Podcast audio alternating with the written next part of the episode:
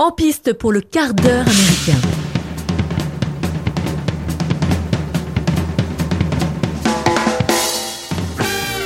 Bonjour et bienvenue à vous dans cet épisode hors série 12 du quart d'heure américain, hors série consacré au film Manque, Manque réalisé par David Fincher et écrit au début des années 90 par son père Jacques Fincher.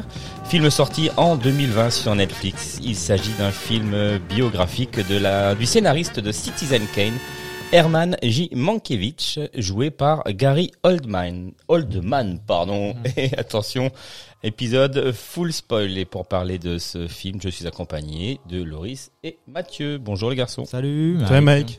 Bonne Ça va année. Bonne année. Meilleur Ah oui, bah, bonne année, oui. Bah bonne ouais. année. Bah oui, bonne année et la santé. Et la santé. Et la santé, les gars.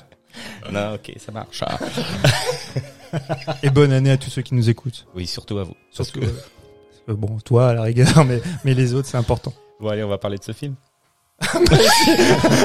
eh ben oui, coupons court à cette conversation ridicule et parlons du film. C'est ça. Donc Manque, réalisé par David Fincher. Ouais. Donc on- comme l'a dit Mike dans sa présentation, c'est un scénario de son papa. Film héritage. Voilà, c'est exactement ça. Qu'il a, qu'il a souhaité euh, mettre en scène il y a déjà des années, mais ça n'a pas pu se faire. Et on le comprend. Assez compliqué de dire, je fais non pas un biopic, mais je raconte l'histoire de comment on a écrit euh, et les inspirations pour euh, Citizen Kane d'Orson Welles. Je vais tourner ça en noir et blanc Ouais, ouais, c'est clair. avec des décors, hein, parce qu'il y a quand même euh, il y a, il y a des décors, donc euh, il a fallu du budget. Euh, même si Netflix, comme on dit toujours, sont assez avares en chiffres, ils estiment entre 20 et 30 millions de dollars pour réaliser le film. Je vois difficilement un studio, même la Warner, tu vois, tu le frappes à leur porte et tu dis voilà, je vais faire un, un petit biopic sur Manque, donnez-moi 30 millions. Non. Même Bon. si tu leur dis, ce sera en trois épisodes, il y aura des elfes, vous allez voir. ouais, c'est ça, ouais, éventuellement, éventuellement. Il y aura peut-être un peu de sexe, mais bah ça a pas suffi. Ah, Et donc du coup, ça a pris son temps, mais euh, il a pu réaliser ce film-là, qui, je pense, euh, d'après les premiers retours qu'on a eu, je sais pas ce que, ce que vous allez, ce que vous en avez pensé vous, mais qui est un peu hermétique à la compréhension. Ah, c'est, bah, c'est, oui, oui, est d'accord. Hein. Je veux dire, euh, on l'a, on, l'a dit avant, mais heureusement que, enfin, moi et Mike aussi, on, Ah oui. on a regardé Citizen Kane avant. Et c'est pour ça qu'on invite tous les auditeurs qui ne l'ont pas fait à écouter notre épisode qu'on avait fait sur euh, Citizen Kane d'Orson Welles. C'est une bonne porte d'entrée. Et regardez Citizen Kane. Et évidemment, il faut ouais. regarder Citizen Kane. C'est une excellente porte d'entrée pour comprendre aussi Manque, son univers et les ponts qui se font. Mm. Parce que très rapidement, euh, on va se rendre compte que la vie qu'a menée euh, Mankiewicz, eh ben en fait, il a décrit euh, plus ou moins dans euh, dans Citizen Kane. C'est effectivement si si on n'est pas hab- habitué, si on n'a pas les codes, les références de ce cinéma-là des années 30, des années 40 hollywoodien, de l'ambiance qui satellitait autour de ça, de ouais, de cette ambiance, de ce climat et qu'on n'a pas vu Citizen Kane, c'est très compliqué. Compliqué. ouais. C'est très compliqué. Mm. Moi, j'ai adoré ça parce que c'est une période qui me passionne, mais on peut le voir du coup si on a un peu les codes comme un puzzle. À chaque fois, tu dis ah mais ça, ah mais oui ça je connais, ah mais Mm. ça ça veut dire ça. Oui, Donc c'est bourré de références. Comme tu dis, il faut les codes. Euh, plus, tu- enfin, tu apprécies plus le film si tu les as. Je pense que voilà, si tu, comme tu dis, tu aimes les films des années 30, tu as vu Citizen Kane, tu connais bien le film, tout ce qui s'est passé autour, le, euh, voilà, l'ambiance Hollywood aussi, la concurrence entre les maisons euh, Warner, MGM, tous ces trucs-là de l'époque. Forcément, tu sautes facilement dedans et tu comprends bien mieux euh, l'intrigue du film déjà, euh, de base. Hein. Et si tu es hermétique à ça, ouais, tu coupes vite le C'est- film. Ouais, c'est vite, euh, c'est compliqué. Ouais. Ouais. Au, au début, tu peux juste éventuellement au moins apprécier la mise en scène, Mhm. qui est, qui est très belle. Il y a un très beau noir et C'est blanc. un beau film. C'est un très beau film. Ouais. Alors après, ce qu'on peut lui reprocher aussi, c'est c'est peu- bah, c'est c'est en fait c'est des petites affaîtries qui mettent ces petites coquetteries pour rendre le Ouais. film, tu vois, euh, Vieux. Pour vieux. le rendre vieux alors qu'il ne l'est pas. Ouais, Typiquement, comme les brûlures en de- huit les K. brûlures de cigarettes, quoi, qui qui met pour euh, pour les raccords tu vois, de, de bobines, alors que bah c'est diffusé en télévision, c'est tourné en numérique, donc ça a pas lieu d'être. Mais après, tout ça, il en joue et je trouve que c'est quand même malgré tout hyper intéressant parce que il nous rappelle bien que voilà, je traite d'une période du cinéma, je fais des fondus au noir comme ça se faisait dans Citizen Kane ou dans d'autres films, Ouais. je le joue sur la profondeur de champ comme dans Citizen Kane. l'acting aussi, hein, il est, il est- comment dire, il est dirigé pour être un film des années 30, quoi. Voilà. Dans la, la manière de parler des acteurs, hein, cette manière un peu. Alors ils, ils ont aussi beaucoup joué sur le son, ils ont réenregistré le son. Ils ont, Ah, ils ont- ils ont ils ont refait réenregistré le Ah, son en donnant l'impression qu'on l'écoutait dans une vieille salle de cinéma. Ah, excellent. Et tout ça, bah, c'est du David Fincher. hein. C'est le sens du détail, donc euh, Perfectionniste. à, perfectionniste. à Explique-nous ça parce que moi j'ai pas compris. En fait, ils ont ils ont enregistré le film, ils ont réenregistré en nous en post synchro tous les sons, les bah les voix, les les n'importe les gens ont refait le- les dialogues. ils, ils ont tourné, ils ont ils ont réenregistré ça euh, en étant bah, dans, dans comme si tu étais dans une salle de cinéma pour avoir en fait l'acoustique d'une salle de cinéma quand ils ont réenregistré ces, ces choses-là en post-production. Euh, je pense que ça n'a pas forcément son intérêt, mais euh, pour toi spectateur, tu le perçois pas forcément. Ça a dû toujours, prendre du tu temps en plus. Ça peut prendre du temps, Ouais. mais euh, C'est le perfectionnisme, ils utilisent des micros différents, peut-être des micros d'époque pour capter certains sons, Mhm. je sais pas, mais oui, effectivement. Mais c'est voilà, ça participe, tu vois, à l'ambiance de ce film-là. Et effectivement, tout ça, en- si t'as un spectateur lambda ou même pas un spectateur lambda, le spectateur qui regarde ce film-là, s'il ne connaît pas ça, et à la rigueur, soit il s'en fout, soit il le perçoit même pas. Ouais, ouais. Et, euh, et ça n'apporte rien pour lui au film. Moi, personnellement, j'ai adoré voir ça. J'ai j'ai trouvé ce film fascinant. Il y a plein de petites scènes, effectivement, qui sont qui nous expliquent le, le cheminement du personnage et qui nous expliquent aussi, en fait, en partie Citizen Kane. Mhm. Parce qu'il faut rappeler donc Manko- Mankovic, c'est euh, un mec qui est quoi? Il est euh, socialement un peu un peu à l'écart. Il est il est il est alcoolique. Il est alcoolique, ouais, ouais, il est alcoolique. Il, euh, et on on sent qu'il est que c'est un monsieur un peu déprimé. Un peu démago, non? Il, ah bah, il a une très grande estime de lui-même. Parce que c'est un des, un des meilleurs scénaristes d'Hollywood à, l'heure- à Ah, l'époque. allez, alors cette période-là, bon, quand le film quand le film commence, donc on va être en 1940 quand il va commencer à, à travailler sur le scénario de d'Orson Welles. Mais après on fait des flashbacks, par exemple dans les années 30, en 1930 par exemple, il est il est scénariste euh, à la Paramount, il est aussi producteur, il a produit des films de Marx Brothers. Le type n'est pas célèbre, Mhm. mais dans le milieu, tout le monde le connaît. ouais. Tout le monde le connaît parce que c'est un mec qui peut pondre de- du scénario euh, sans forcément être toujours crédité ce qui Mhm. va d'ailleurs être en, mis en question tu vois, question dans, dans le pour film, Citizen hein. Kane, parce que il- après dès le départ il accepte le deal de pas être crédité au générique Mais, Mais- question, question bête, pourquoi il voulait pas être, pourquoi est-ce qu'il créditait pas les, les scénaristes? Alors là en l'occurrence concernant Orson Welles c'est aussi un problème de D'ego. Il voulait être seul sur son film. Il seul seul. à- ok. Quand il y a un moment donné dans, dans le film où euh, Orson Welles l'appelle.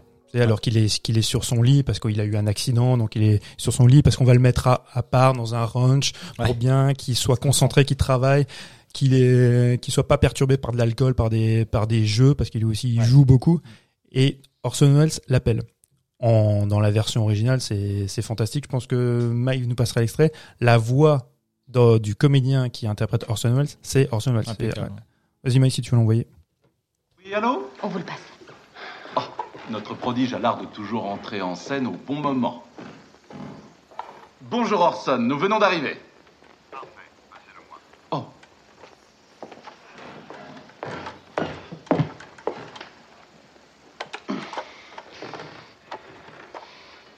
Allô Ousmane me confirme que tu es là où on le souhaitait. Et je m'en réjouis.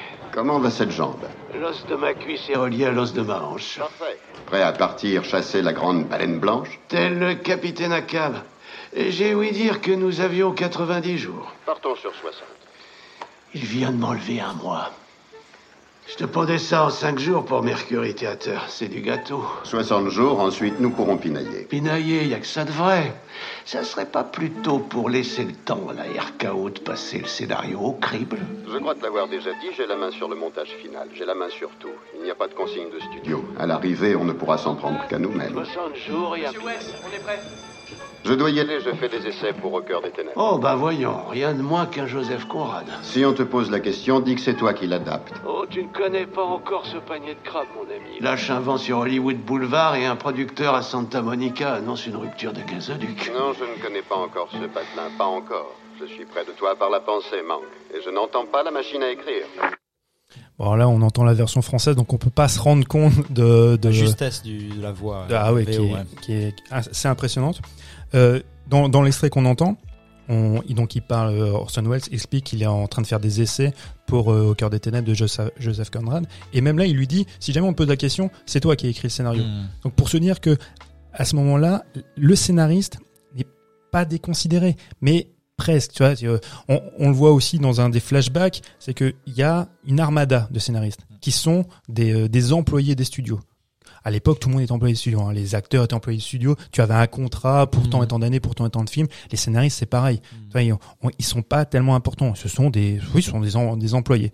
Donc, tu peux être crédité ou non, ça n'a pas d'importance. Les Expendables.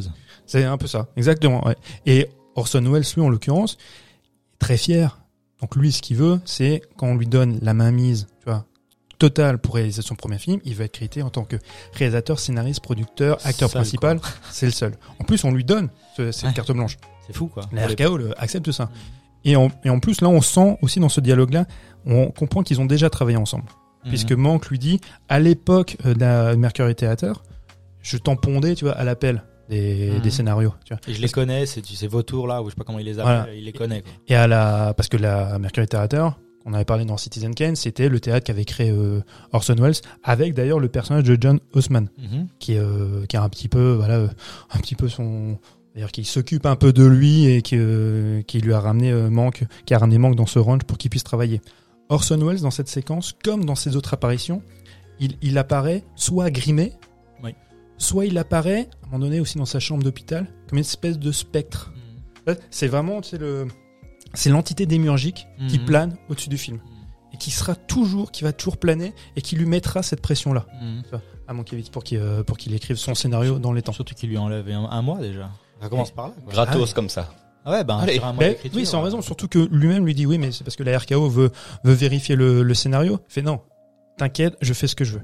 La RKO vérifiera quand même le scénario puisque tout le monde par la suite voudra vérifier le scénario. Tout le monde va le lire en fait. tout le monde va lire ce scénario-là parce qu'effectivement, il, de manière volontaire ou non, évidemment volontaire, il, tra- il traite d'un personnage euh, Oui. qui est existant, qui est William Randolph Hearst, à cette dont on a parlé déjà. dont on avait parlé dans Citizen Kane, qui est sûrement bah, le, le pendant de, de, de, de Charles Foster Kane, quoi. Mm. Qui est re- qui est joué par euh, Charles Dance, qui est joué par Charles Dance. ouais. super euh, super acteur, super acteur. Euh, Bah en même temps Charles Dance c'est voilà. hein, c'est- Tout, tout le monde le connaît, on l'avait vu bah, dans, la, dans la série euh, Game of Thrones. Oui. Et il avait Et- joué aussi déjà avec David Fincher sur son premier film. Il jouait dans Alien 3. Alien il joue- 3. Ah putain. Ouais, c'est il vrai. joue dans Alien Oh. 3, ouais. que, qui est un très bon film, on en parlera une fois. Ah, merde. Il y a, il y, a, il y a une séquence qui aussi qui est, euh, qui est vraiment chouette. Au début, donc on est en 1930, il emmène son frère, euh, son frère Joey euh, à la Paramount. Et là, on voit effectivement tous ces, tous ces scénaristes qui soi-disant travaillent, Mm. qui en fait qui jouent. Ils Ouais, jouent constamment, ouais. ils jouent à des jeux d'argent, ils font, ils font des paris, ils font des présentations de, des scénaristes qui sont tous très connus, on va dire dans, dans le milieu. Surtout un qui est Ben Hecht. Alors Ben Hecht, ça parle quasiment à personne maintenant. Donc c'est un scénariste qui déjà à l'époque avait été oscarisé, qui par la suite écrira Les Enchaînés d'Alfred Hitchcock. Mais ce qui est intéressant, c'est qu'en 1930, au moment où se passe le récit, il écrit un scénario, le scénario du film La rue de la chance de John Cromwell. Qui parle d'un joueur invétéré qui joue au jeu et dont sa femme tu vois, va le menacer de le quitter. Quand on le présente lui, Ben Hecht, à ce moment-là, et qu'ils sont en train de jouer à un jeu d'argent, c'est pas un hasard, tu vois. Quand- parce qu'en 1930, il écrit ce scénario-là. Ouais. Il y a, y a toujours dans le film, comme ça sont disséminés plein d'indices pour t'expliquer en fait ce milieu-là du cinéma, ce qui va se passer, qui est manque, en fait comment il va évoluer, et puis aussi bien sûr les, les liens avec euh, avec Citizen Kane. Ah non, c'est un, c'est un film qui est assez fascinant, mais c'est vrai, faut un peu avoir, euh, ouais, faut avoir, Faut, avoir un, un petit background quand même culturel. euh. Et apparemment, il y avait Kevin Spacey et Josie Foster qui étaient, euh, Ouais, Ah parce que ouais, oui, qui parce que étaient à la base. Ouais, parce que le euh, projet était prévu depuis longtemps. Alors Kevin Spacey, bon, euh, Moi, je l'aurais bien vu dans ce rôle de manque. oui, oui, bon, maintenant Kevin Spacey, Ouais, il est un peu personne grata, donc ça. on risque pas de le voir, mais Ouais, effectivement, c'était à l'époque où, euh, ben, il avait déjà tourné avec David Fincher Fin des années sur, euh, 90, 97. Ouais, parce qu'il il sortait en fait du film Seven qu'ils avaient réalisé, qu'ils avaient tourné ensemble Avant Fight Club. avant Fight Club. Ouais, ouais. Donc euh, oui, c'était fort possible qu'ils puissent tourner ce film-là ensemble. Avec Gary Oldman, franchement, il a trouvé l'acteur euh, parfait. Il, est, il, est, il est vraiment top. Sa composition, elle est géniale. Ils ont fait le choix en plus de pas le maquiller, de pas lui mettre de prothèse. Ça, ouais. Ouais. Mm. Et euh, même, moi, je trouve le casting très bon, même si certains personnages féminins, je pense, sont un petit peu sacrifiés. Tu penses à Amanda Seyfried euh, mon avis, ça va encore parce que voilà, mais je trouve les, les personnages féminins qui sont avec lui comme euh, euh, Lily Collins, ce personnage de Lily Collins, Mhm. qui fait en fait sa, sa, sa dactylo. Ah Ça- ouais, ouais, si ouais. elle est là, c'est uniquement pour euh, présenter ses réactions à lui, pour le pour montrer, pour le caractériser lui, Hmm. pour montrer que des fois il peut avoir le bon mot de trop, il peut faire le trait d'humour de trop, qu'il est pas toujours toujours subtile. C'est celle qui le ramène à terre un petit peu de temps en temps, lui met une petite claque. euh, Bah, il s'en rend compte vite quand euh, elle, elle reçoit la lettre de son mari présumé disparu et que lui, il fait une petite boutade là-dessus, un peu. Mm. Et puis là, il se rend compte qu'en fait, c'est un gros con. Il dit un peu. Ah. Je dis, mais il faut que, faut j'arrête. Pourquoi, pourquoi je fais toujours ça? Pourquoi je fais toujours ce- cette phrase, cette blague de trop? Elle, elle incarne bien le retour à la réalité de temps en temps euh, par rapport à ses, Bah, ses sorties. Bah c'est ça, en euh. fait, elle l'oblige. En fait, euh, c'est pour ça que je trouve qu'elle qu'elle est un peu sous-employée, mais qu'elle le caractérise, caractérise juste lui. Parce que elle, au final, on a tendance à un petit peu à l'oublier. Ah oui, c'est vrai qu'elle a une histoire avec Ouais, euh, ouais. son copain qui, euh, ouais, qui est parti. Mais bon, c'est c'est pas très important. On Non. se centralise beaucoup et c'est normal sur euh, sur lui. Euh, on verra aussi très rapidement que ce personnage-là, euh, ah, c'est un bouffon. C'est le bouffon du roi Mm. on verra au début du, du film, qui va très rapidement par son bah, par son entre-gens, il est capable de, de se faire inviter aux grands aux, aux soirées euh, Mhm. comme celle de que va organiser donc euh, euh, notre ami Randolph Hearst Mhm. où il va se retrouver à tabler avec En lui. bourré.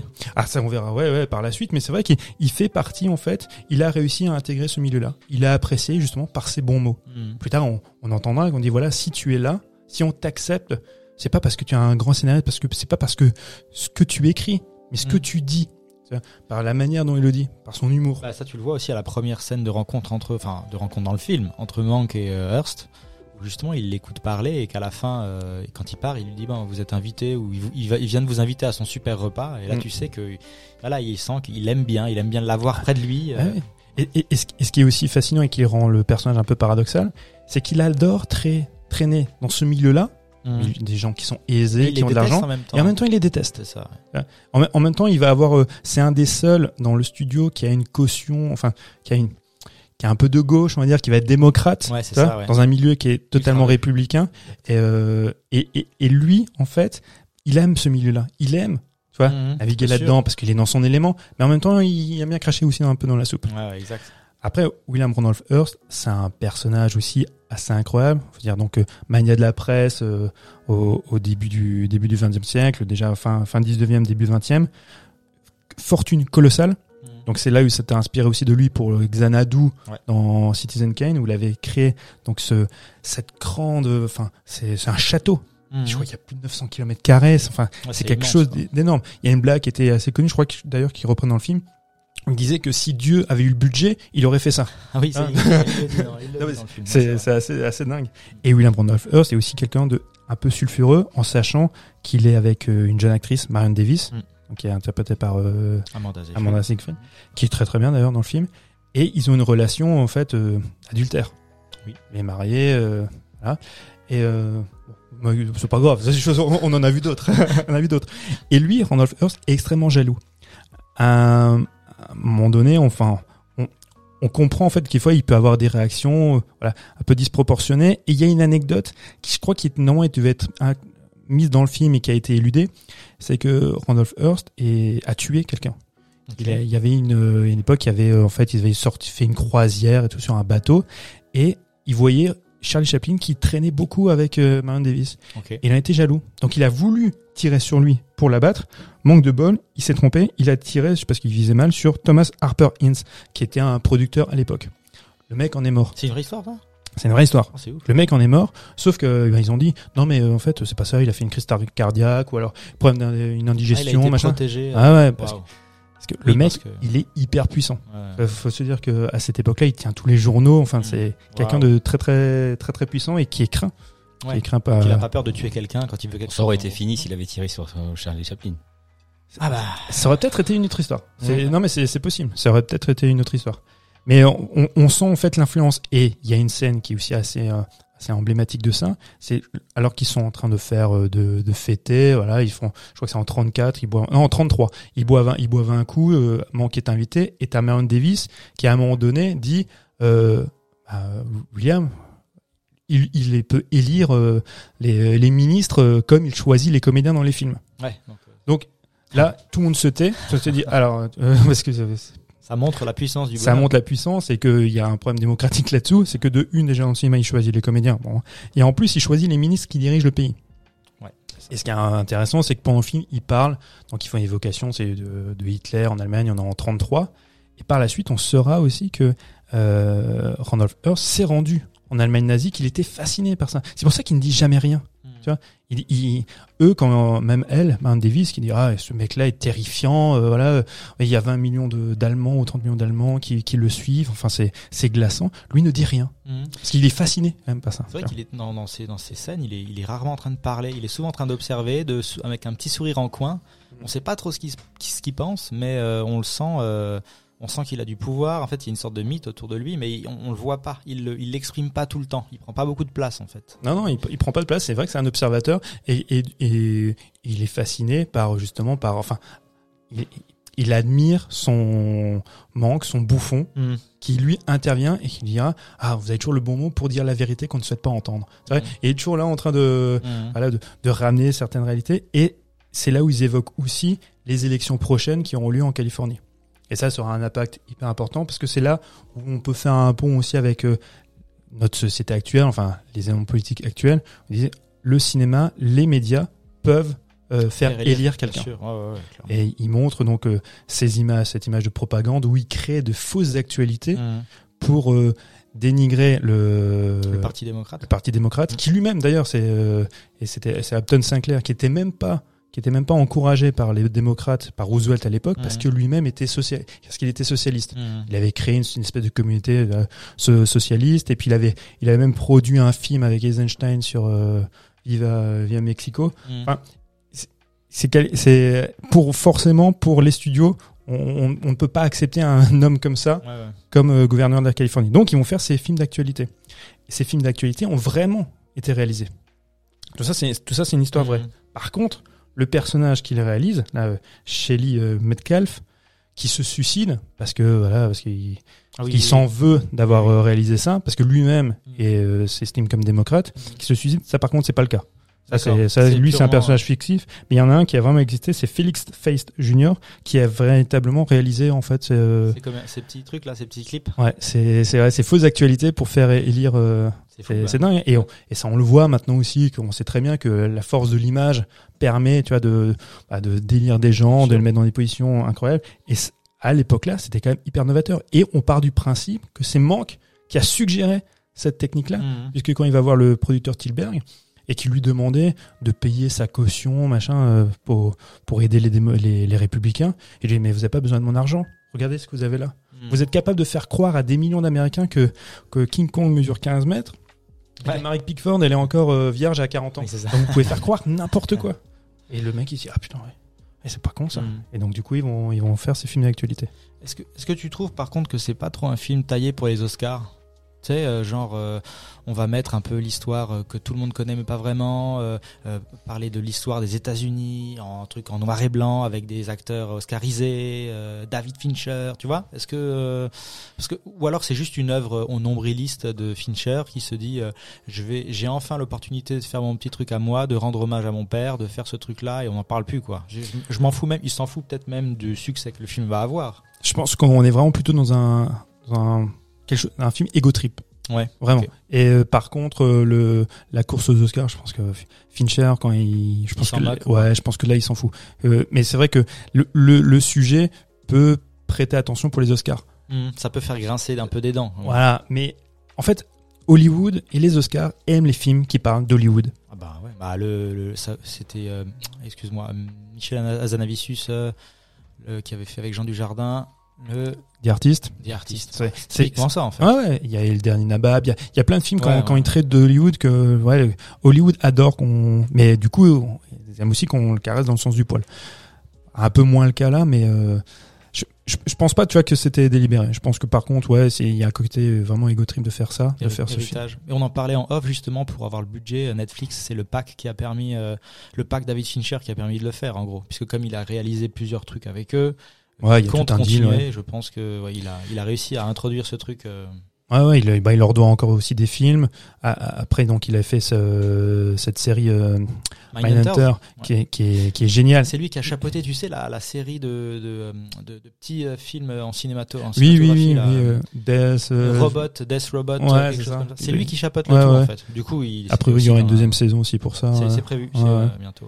Mais ouais, ouais, donc il y a, un- il y a un deal avec Netflix qui permet, euh, qui lui permet d'avoir aussi un peu le champ libre pour euh, pour faire ce film-là. Mais là, là où c'est intéressant, par contre, c'est que euh, le- cinéma, surtout depuis donc euh, la nouvelle vague, les cahiers du cinéma, qui mettaient en fait euh, en perspective le travail du cinéaste comme étant l'auteur ultime Mm. du film, le seul unique auteur, c'est remis en question, tu vois, Ouais, par ouais. Fincher. Alors que David Fincher, justement, on l'estime toujours comme étant le réalisateur, tu vois, unique, tu sais, le- celui qui gère tout. Et, et pourtant, là, on se dit, ah ben non, il, il, est- il- il te propose une alternative que d'autres ont voulu, tu vois, euh, oublier ou mettre de côté. Se dire, non, mais le scénariste peut être aussi l'auteur de l'auteur du film. Ouais. Et il y avait, euh, c'était Pauline Kael qui avait écrit un bouquin dans les années 70, s'appelle Raising Kane, qui disait, qui parlait justement de ce postulat en disant, voilà, euh, Citizen Kane, il y a un auteur, c'est Mankiewicz. C'est Mhm. pas, c'est pas Orson Welles. Donc, eux, ils sont partis de ça. Mhm. Quand on avait parlé de Citizen Kane, on avait dit, par contre, il y a eu six écritures du scénario. Mhm. Orson Welles, quand il a récupéré le scénario, il a aussi retravaillé. Après, est-ce que c'est important ou pas? Bon, voilà. Ça fait partie de l'histoire. Voilà. Mais ce qui est bien aussi, c'est qu'on on- maintenant on comprend. Et bon, ça, on, on l'avait déjà lu par, auparavant. Mais ce que signifie Rosebud. Oui. Parce Ah que oui. Rosebud, on pensait toujours que c'était la luge. Et non. Et non, en fait, c'est le, c'est le clitoris de Marion Davis. C'est ça. Et, et c'est- Ça l'énerve un peu. et ça l'énerve. Et c'est aussi une raison pour laquelle il a voulu faire interdire le film. Parce que comment on avait pu avoir vent de cette intimité-là? Il- Des euh, mots de, c'est des mots de, de, de, voilà, de couloir dans les, dans les boîtes de production. Ah euh, ouais. C'était un peu les trucs. Genre le mec qui meurt, il dit le nom Il- du dit- clitoris de sa compagne. Eh ouais. Oh, c'est bon, c'est fini. Donc forcément, l'autre, il est, il, il est pas jouasse. Donc il bah. veut faire annuler le film. Ok. Ah, C'est une anecdote assez drôle. ouais. Ah, franchement, ouais. Non mais on, on, on- on comprend quand on voit le film que même si c'est avéré, tout ça, c'est euh, c'est une espèce de vengeance ou de méchanceté gratuite que fait Manque Mhm. parce que parce qu'on l'a parce qu'on l'a viré, parce qu'on l'a pris pour un moins que rien, que il n'est plus à accepter dans la cour des rois et, euh, et qu'il en veut. Il n'y a pas un parallèle à faire aussi entre Jack Fincher et Mank? Il avait, il était pas aussi alcoolique, euh, un peu instable, le père de David Fincher, ou j'ai lu ça euh, Ah, je sais pas. Ça, tu sais pas. Non, je Il sais. semblait avoir lu ça, qu'en fait, c'était aussi une sorte de parallèle à faire. euh, et que c'est pour ça que Jack Fisher l'avait écrit à l'époque, parce qu'il se disait, lui il s'identifiait aussi un peu à Manque. Ça. Bah, c'est- ouais, possible. Moi, moi j'y voyais, tu vois, aussi un, un, un lien avec. euh, bah, on parlait avant d'Alien 3, mais avec les difficultés que Fincher a pu avoir avec les studios. Mm. Et on voit aussi Oui, ouais. les difficultés que bah, un scénariste, un réalisateur peut avoir avec, le- avec les studios qui ont bah, qui décident en fait. Et, et à l'époque, c'était encore plus prégnant. C'est que les studios décidaient de tout. Ouais, ouais. Les studios décidaient même euh, avec qui les actrices elles devaient sortir. Tu vois, tout le monde était un employé du studio. Et quand tu vois les scènes avec euh, Louise Meyer qui dit voilà nous sommes une famille et moi je suis papa. Tu vois, Ouais. c'est euh, c'est Ah, ah, terrifiant, mais Ouais. c'est vrai que ça fonctionnait comme ça. Faut se dire que les studios, ils étaient complètement indépendants. Ils avaient leur propre police. Ils Ouais. avaient tout, tout. En fait, c'était des Micro-société. des micro-sociétés au milieu d'Hollywood. Mm, C'est ça. Voilà. On a fait le tour, Mathieu, euh, Je pense que là, on a un peu débordé. Ouais, bah, là, là, tu vois, j'étais dans la même logorée qu'avait Manque. Quand il vomit sa logorée, c'est quand il raconte euh, Oui. Don Quichotte, bah, c'était un peu pareil. Pardon. Qui est super scène d'ailleurs. Quand il est quand il est sous autour de la table, c'est ça? Ouais, quand ouais, quand il est-. Magnifique scène. Mm. ouais. Et après, il est, il est foutu. Il est foutu à la porte. foutu à la porte, comme comme dans Falstaff, donc Mm. de, de Shak- de Shakespeare, que Orson Welles va aussi réaliser, Mm. euh, où tu vois euh, Henri V qui fout euh, Falstaff euh, dehors parce que il ne l'amuse plus. Mm. Et là, c'est pareil. Manque n'amuse plus le roi. Le bouffon euh, Ouais. n'amuse plus. ouais. C'est ça, parce qu'il lui a là, il est allé trop loin. Il a manqué de respect. Mais il reste quand même respectueux, euh, Hearst. Il lui dit sa petite, il lui donne une petite, euh, il lui explique, je sais plus quoi. Il y a une petite. euh, Oui, il y a l'allégorie du voilà, singe. euh, Le singe avec le tambour. Ouais, c'est en fait c'est le, le singe qui accompagne le joueur d'orgue de barbarie. Exactement. Et en gros, il lui dit que le singe a besoin de du joueur d'orgue et inversement, sinon rien ça. ne se passe quoi. Ouais, ouais, c'est ça. Et euh, il, il lui raconte ça parce qu'en fait, tu sens que le mec, lui, est quand même assez posé. Lui, bah, euh, Meyer, lui, par contre, il pète un câble. Dit, Mm, voilà, oui. vous vous rendez compte, euh, qui vous, qui vous adressez, vous, vous n'êtes rien. Et parce que c'est normal que lui réagisse comme ça parce qu'il est à la solde Bah, bien aussi sûr. de Hearst. Mais Hearst, tu sens justement que c'est là que euh, il, est au courant de son pouvoir. Et Mhm. qui sait qu'il peut faire le bouffon, il peut, il peut déconner comme il veut. Moi, je sais euh, ce que je suis, je sais ce que je pense. Je vais juste t'emmener là, je te dis euh, ce que je pense, et puis euh, continue ta vie, quoi.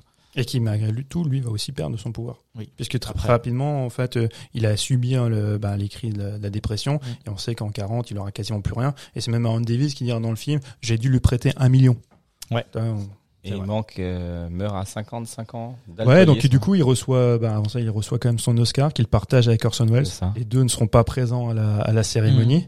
Euh, mais d'après ce que j'ai cru comprendre, ils ont jamais vraiment été en froid. Tu vois Mhm. Parce que nous, on, on nous le présente comme que ça, comme s'ils étaient euh, en froid, que voilà, chacun avait revendiqué petites de- guerres d'ego. Mhm. Mais euh, il y a eu ça, on le montre, il le montre à un moment donné dans cette Il scène-là. vois. sa, sa place sur le.